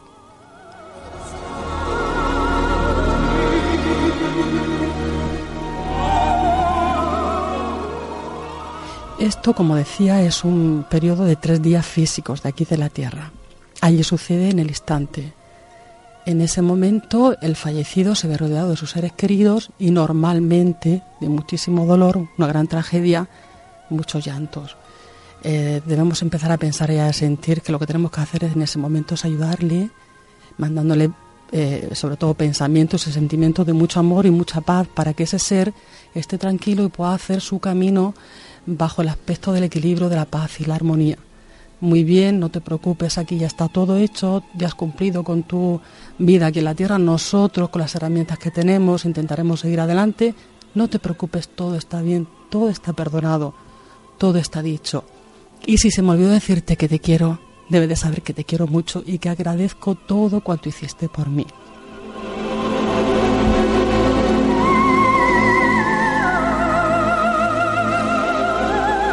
En ese momento es muy importante comunicar con la persona que ha fallecido que pronto se abrirá un espacio de luz a su alrededor y ya están delante de él o de ella esos, esas personas que estuvieron en su vida que ya marcharon. Normalmente la madre siempre viene a ayudarte a trascender de un espacio a otro. Están también tus seres de luz, habéis hablado de ángeles. Normalmente, casi siempre nosotros tenemos durante toda nuestra vida no un ángel de la guarda, tenemos dos y normalmente no se representan con alas, son grandes energías de luz, preciosa, maravillosa. Estos también nos van a ayudar a hacer el tránsito, porque anteriormente ellos hace muchísimas vidas también estuvieron pues viviendo esta especie de rueda de vidas, de encarnaciones. Ya han trascendido, ya están en otra evolución. Nos ayudan también. Igual que cuando nacemos tenemos pues todo este elenco de personas que nos ayudan, desde el médico, la matrona, el padre, la madre que está ahí te abraza, luego también nos abrazan al otro lado, nunca estamos solos. Pero ¿qué pasa si tú no eres creyente? Pues de alguna manera te estás poniendo barreras a tu alrededor. No quieres ver, no reconoces lo que te está pasando y corres el riesgo de quedarte aquí apegado, pegado en la tierra.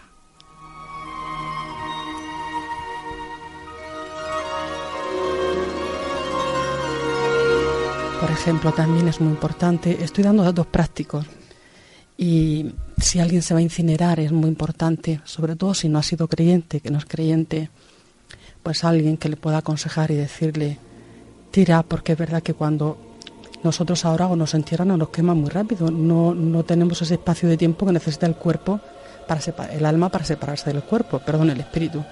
Y estamos unidos por ese cordón umbilical que es el cordón de plata, que es el que atraviesa todos nuestros cuerpos. Y todavía el cordón de plata mantiene al espíritu unido al cuerpo físico. Yo lo he visto muchas veces que cuando alguien se va a incinerar en, la misa ya retiran el féretro y lo llevan al crematorio. Y todavía ese espíritu se siente eh, siente que está conectado, está ahí ese cordón umbilical, el cordón de plata está conectado, todavía se está deshaciendo, pero apenas ha pasado un día y medio y todavía eso permanece vivo. Y hay que decirle, tranquilo, tranquila, solamente da un tirón, estás en otra dimensión, puedes elevarte, puedes volar, puedes ir, en, no estás sujeto al espacio-tiempo, no estás sujeto a esta dimensión. Da un tirón, elévate y sepárate de ese cuerpo, porque os puedo decir que es terrible para el ser que está ahí, piensa que le van a quemar con su cuerpo físico.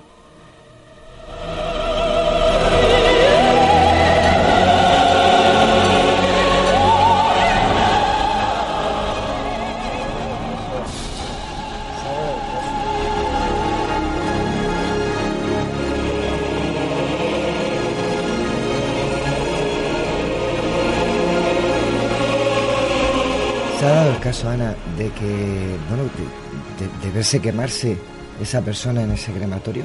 Sí, yo ¿Tú has tengo- llegado a verlo? Sí, yo lo he llegado a ver, ¿Y qué- además una- ¿Y, y qué, qué ocurre? ¿Qué pasa? Pues yo he estado allí y, y entonces he hecho hincapié, sal de allí, sal de allí ya que tú no eres esa cosa que, que están quemando ahora, tú eres el espíritu. No te acuerdas que te lo decíamos, porque además era una persona que, que murió, un vecino, como Ujú. consecuencia de una muerte de, de- de cáncer, ya estaba muy Sí. enfermo. Y él decía que no se obstinaba, que estoy aquí, no me ves, no me ves, si me ves, hazme caso, sal. Mira, ayer, por ejemplo, estuvimos en el entierro de un vecino, ya muy mayor, que también ha muerto de, de- pues de- de lo mismo. Y este hombre eh, siempre decía, yo cuando me muera, y él sabía que se iba a morir, porque ya estaba muy enfermo. Yo cuando me muera, bueno, al hoyo ya está. Pues a- el- el- ayer estuvimos en el tanatorio y yo ya por la mañana hablé con él. Le decía, Paco, mm, sal de ahí. Y ahora dice, bueno, tú fíjate, ya me estuvo hablando. Por la tarde, cuando estamos en misa, entra el féretro y lo veo que está otra vez dentro de la caja. Y le digo, Paco, ¿pero qué hace dentro de la caja otra vez, dentro del féretro? Y me dice, porque él me llamaba Anita, mi vecino. Dice, Anita, es que no has visto que me he muerto, que hace hablando conmigo. Digo, pero ¿cómo que hago hablando contigo? Claro, Dice, porque- déjame, si yo ya me he muerto, yo ya voy a descansar en paz, yo ya me he muerto. Y está otra vez dentro. Le digo, vamos a ver, Paco. Digo, si estuviese muerto no me estaría escuchando.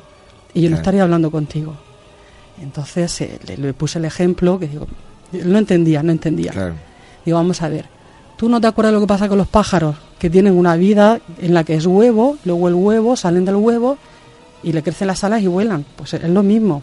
Tú imagínate que toda tu vida tu cuerpo ha sido el huevo, ahora ese huevo no vale, se rompe y sale realmente lo que tú eres, el espíritu. Así que sal de ahí y vete arriba la luz. Entonces salió, nos iba a la luz, digo, bueno, tienes tres días para estar en tu casa y despedirte muy bien de tu mujer y de tus hijos, luego ya hablaremos. Así fue como, como salió.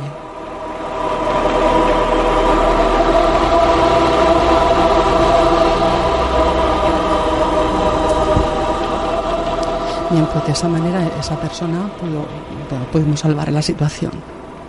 ¿Qué pasa cuando hay una persona que está muy apegada a la, a la materia, al dinero, a los solares que tiene, a, a la herencia que va a dejar, que no va a dejar, que no ha resuelto? Bueno, eso suele ser una catástrofe porque Es un problema, ¿eh? Es un, es un problema. Sobre todo hay personas que han dejado que los hijos o los hermanos, aunque no tengas hijos, que la vida creciera, que la vida se gastara sin decirle te quiero a nadie y sin pedirle perdón, aunque la hayan hecho muy gorda. Cuando te vas al otro lado, ¿qué sucede? Pues tienes que hacer el equilibrio de vida. No existe un Dios que te perdona o que te castiga. Ahí nadie te premia. Solamente tú tomas conciencia. Ya no sentimos con nuestro corazón este físico, ni pensamos con nuestra mente limitada. Adquirimos, estamos viviendo en otro plano de conciencia y ahí eres tú mismo, frente a ti mismo, qué es lo que he hecho y qué es lo que no he hecho. ¿Cuántas veces me dicen, diles que les quiero? Porque tuve mucha oportunidad de decirlo, Pero pero, no no, lo lo dije. Y es verdad que hay muchas personas que también se quedan junto a sus seres queridos porque necesitan decirle una y otra vez cuánto siento no haberte ayudado, cuánto siento no haberte apoyado.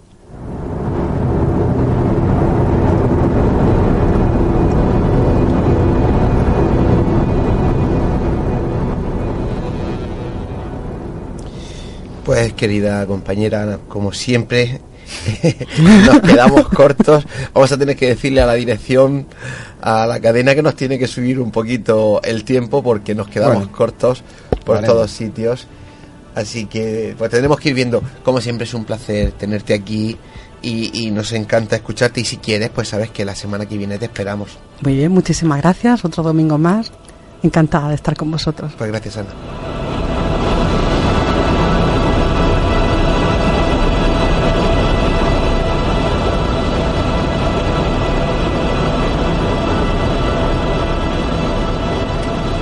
Pues eh, bueno, compañeros y, colaboradores que esta noche tenemos un montón aquí. Estamos terminando, pero antes quiero hacer, como siempre, una última y rápida rueda de intervenciones que siempre José Ramón me riñe.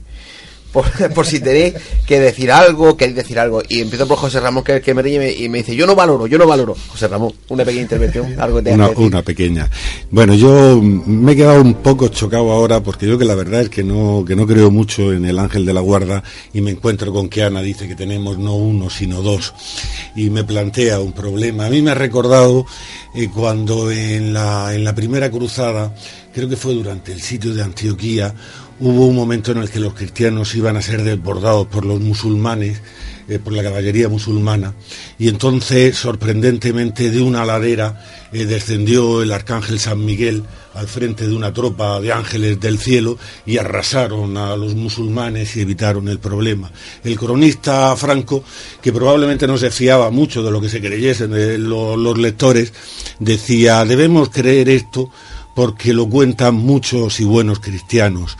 Eh, yo diría lo mismo, Eh, no lo sé, pero yo voy a creerlo porque lo cuenta Ana, que es amiga y además una extraordinaria persona. Muy bueno. Eh, Ana, Ana Teiser. Pues te cojo. la palabra. La verdad, me encanta, me encanta José Ramón. Mm, bueno, yo diría que algunas veces lo que ha quedado escrito es como la, la Wikipedia un poco, ¿no? De Internet. Te lo vas a creer todo. Créete lo que sientas, lo que, lo que esté en consonancia, en resonancia contigo. Y yo mm, realmente a quien creo muchísimo son a los niños, que también pues, me gusta mucho sentirlo cerca y, escucharlo. Y a mí muchas veces me dicen, y a su madre, que si pudieras ver lo bonito que es. Y, yo no, y ellos no saben que yo estoy viendo lo mismo. Mami o mamá, si pudieras ver lo bonito que es lo que yo estoy viendo, es suficiente. Pues eh, eso es otro debate, así que seguimos. Salvador Sandoval. Y es otro debate, una cuestión que ha planteado eh, José Ramón en su en su última en su última intervención antes antes de esta de las conclusiones y es el tema del mal, el tema del mal que ha sido siempre el, el gran argumento del- de la filosofía y de la antiteología o ateología porque claro si Dios existe ¿por qué permite el mal? El mal es un es un misterio pero el bien también lo es es tan misterio como, como el mal. Desde luego es el mal es, la, es, es un auténtico torpedo en la línea de flotación de la, de la teodicea, de, de- que es la parte de la teología que se, que se encarga de explicar la justicia de Dios. Pues Juan Francisco Jordán, que como estás aquí, también te pregunto, es un lujo tenerte. Vamos, yo no soy teólogo ni experto en esto, pero el- hay algunos teólogos que comentan, y, y así lo entienden, que el mal es solamente la ausencia del bien. Es decir, cuando dejamos de, según nuestras posibilidades y nuestras limitaciones, de, de actuar, de hablar y de sentir por los demás, estamos haciendo dejación de un poder y eso es el mal, el no hacer el bien. Pues ahí lo dejamos. Pepe Benyo. Pues la verdad, como me veis vosotros como estoy, nunca mejor dicho. Nosotros sí te estamos viendo. Nosotros sí te vemos, sí. Estoy por hacerte una foto. Pues bueno, aquí estoy de rodilla ante vosotros. Sí, porque no hay más espacio. Por favor, tu última... Si mi última llamada es, eh, yo no soy ateo y yo creo que hay un, un ángel, un ángel de la guarda, al mismo tiempo, pues también decir que muchas veces lo llamo y tampoco aparece, pero creo que existen. De que existe. Eh, aquí tenemos un dilema, ¿eh? Porque Ana dice dos, vosotros decís uno. Tenemos que hacer otro programa sobre ángeles y, y podremos seguir hablando. Hay muchos. Seguro. José Antonio Martínez, compañero. Que yo creo que los míos se han ido. Que yo no tengo ni ángel de la guardia, que ya soy tan feo y tan malo que no me quiere. No, bueno, yo creo que sean de aquí o sean de más allá, me da exactamente igual. Sí sé que no estamos solos, que algo llevamos en, en nuestra espalda, como yo digo, en nuestro lado, eh, acompañándonos en, la, larga vida que estamos aquí. Y, nada, simplemente decir eso, que espero que cada oyente haya sacado sus propias conclusiones, que es lo, lo más importante para Proyecto Nemesis Radio, y espero que otro domingo más le haya gustado.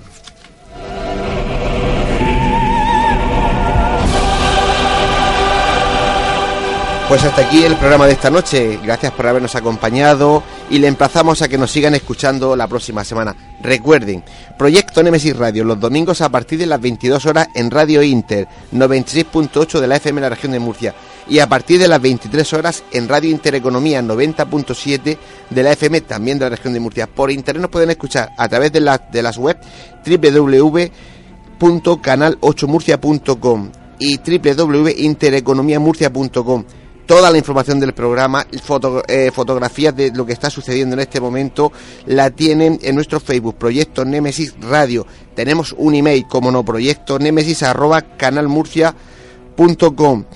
Tanto en el Facebook como en el correo electrónico podéis dejarnos vuestras opiniones, sugerencias, preguntas, cualquier cosa que queréis contarnos. Y ya, José Antonio, compañero, pues tu frase preferida. Pues que hasta la semana que viene no, no olvidéis que nuestras voces viajan por el universo. Efectivamente. No olvidéis que nuestras voces viajan, ya por el universo. Y ciertamente, pues es así. Pues que tengan una buena semana, buenas noches y. Adiós.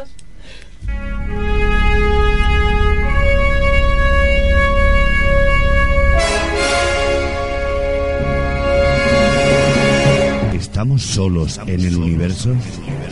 Ouija ¿Nos hablan los muertos? ¿Quién son los verdaderos artífices de las pirámides de Egipto? ¿Extraterrestres. Existen o ya están entre nosotros? Proyecto Némesis, viajando a lo desconocido, sobrepasando el horizonte de la conciencia.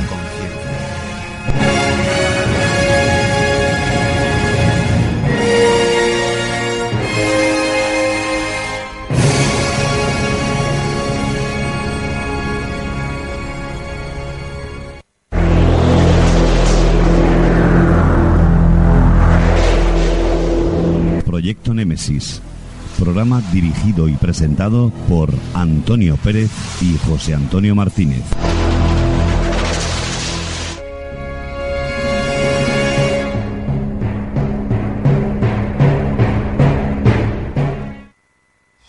Eurometal.